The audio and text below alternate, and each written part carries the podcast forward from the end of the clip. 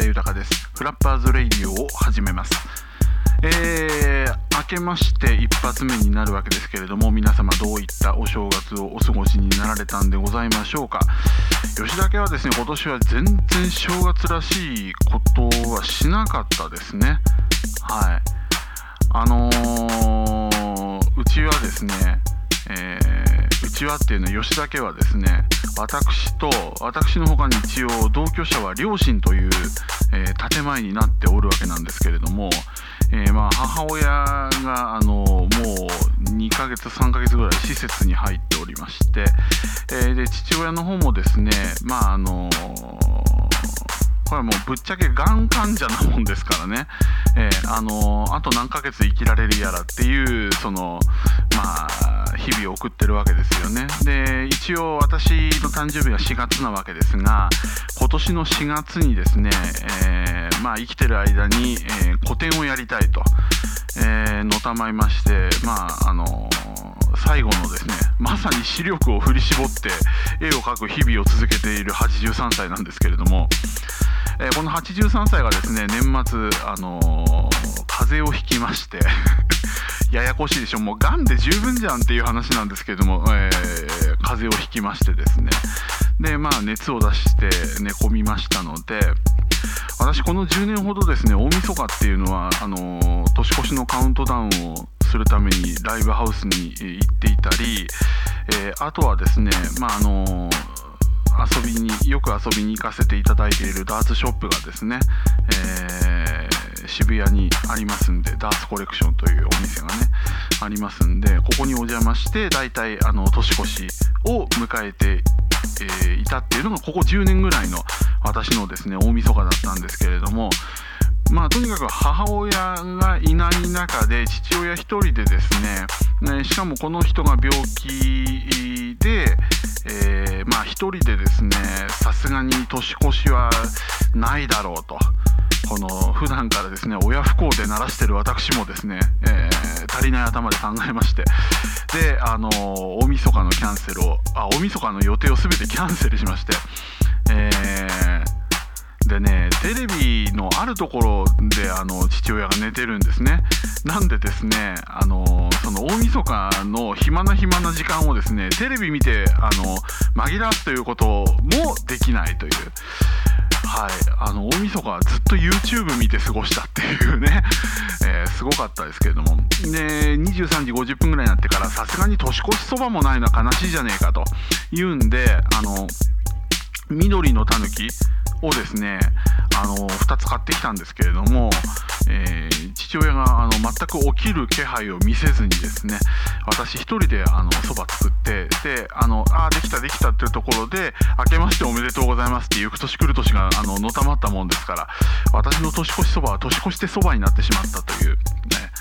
えー、そんなお正月でした、えー、そんな状態ですから当然あのおせちもなくえー、お雑煮まあお雑煮は私あんま得意じゃないんでお雑煮も食べずうーんということでね。でもこの勢いで初詣もはしょろうかと思ってたんですけれどもえー、まあこんな状態ですからね。さすがにちょっと神頼みしたくなったので、えー、もうほんとこの数年ですね初詣なんてそのもうみんなが行くついでに行ってあのなんか空気だけ、えー、お参りして帰ってくるみたいなね、えー、そんな感じで、しぶりに真面目に明治神宮に初詣に行きましてで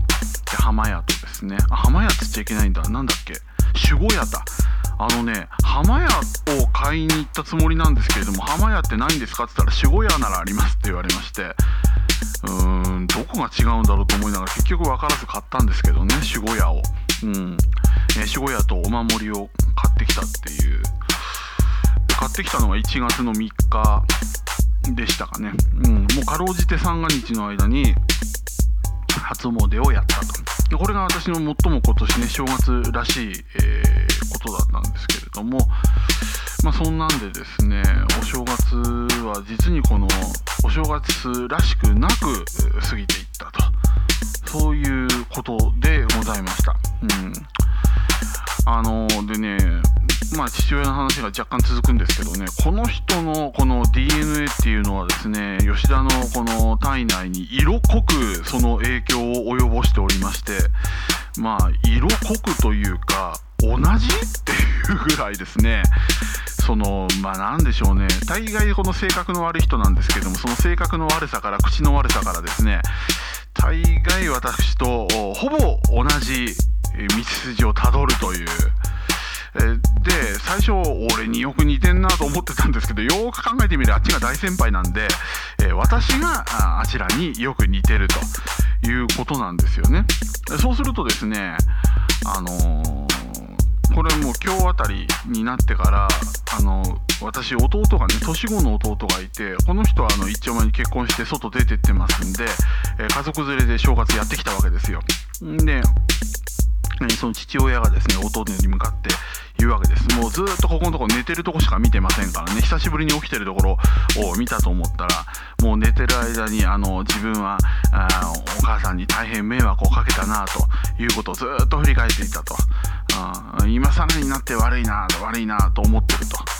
いうことをですね言って一人で反省会を始めてしまったわけですよね。もうさすがに本人も自分がもう長くないということは自覚してるもんですからあのあとはですねどれぐらいの残り時間を持ってこの自分が生きた証を残すかというですねまさにデザイナーの差がでございますね。はい。あのー、これね言っちゃダメらしいんですけども私的に勝手に言ってしまいますとあの2020年の東京オリンピックのエンブレムを今決めてるんじゃないですか。でうちの父親あれに参加してたらしいですね。はい。参加してたらしいっていうか私作品見ましたけどね。うん。本人はやる気なかったんですけれどもあのその周りのデザイナーがですねあのチャレンジしてから手伝ってくれというようなことを言ったらしくて。で、まあ、かなりですね強烈なインパクトのエンブレムをお作りになってた。っていうのはね見ましたけどね。まああの何段階かにあの選考をやっていく中で一応まあなんだろうね。あのトーナメント形式で言ったら準々決勝ぐらいまでは残ってたんですかね、はい、今もう4作品に残っちゃってあの、えー、でさらに次点5位から8位っていうのが次点候補っていうことになってるらしいですけれども、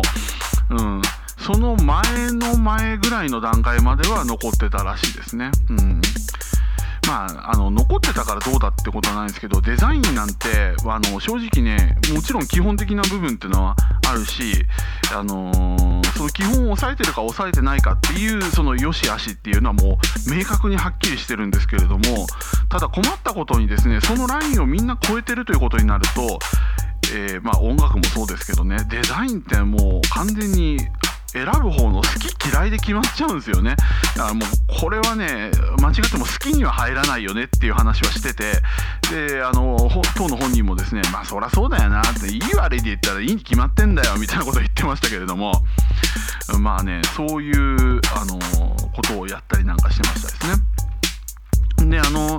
父親に言わせるとですねあのほらパクリだパクリだっていうことになってないことになっちゃった東京オリンピックのエンブレムね、うん、あれはですねまあ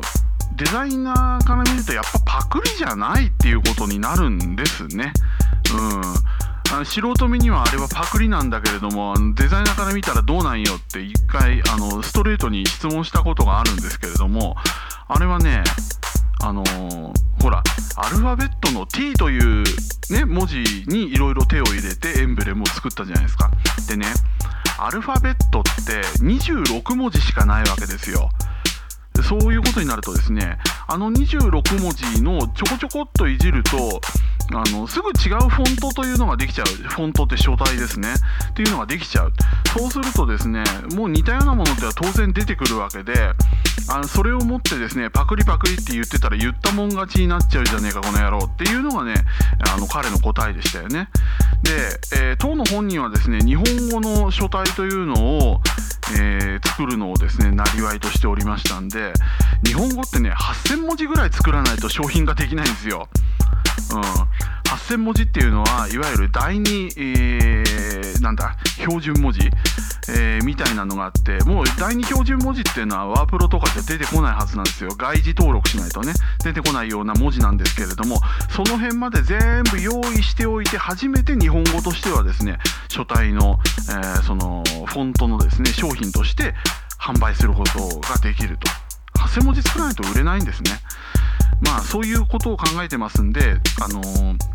アルファベットから言うとですね、うん、そこパクリって言っちゃもうあのおしまいなんじゃねっていうのが、えー、デザイナーから見たあの事件の、えー、解釈だったということですね、えー、全くお正月の話から見事にそれてしまいましたけどもそういったことでですね、え今日はお話おしまいということでですね。また次回お会いしましょう。フラッパーズレディはまた次回です。さよなら。